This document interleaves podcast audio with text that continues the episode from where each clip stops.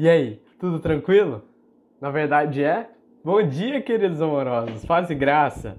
Meu nome é Samuel Arturo e hoje eu vou falar sobre as nossas preocupações e sobre nosso Senhor e Salvador. Observem os corvos, não semeiam nem colhem, não têm armazéns nem celeiros, contudo, Deus os alimenta. E vocês têm muito mais valor do que as aves. Lucas 12, 24. Deus fala aqui que Ele ama dar presentes aos seus filhos. Porém, nós sempre pedimos as coisas a Deus tratando Ele como nosso Salvador. Só que Ele não é só nosso Salvador, Ele também é nosso Senhor. Quando falamos de Salvador, falamos sobre salvação. Ou seja, nos momentos difíceis você recorre ao seu Salvador. Porém, a palavra Senhor trata sobre aliança, fala sobre relacionamento, fala sobre intimidade. Quando você trata Ele como Senhor, você está em outro nível você está além.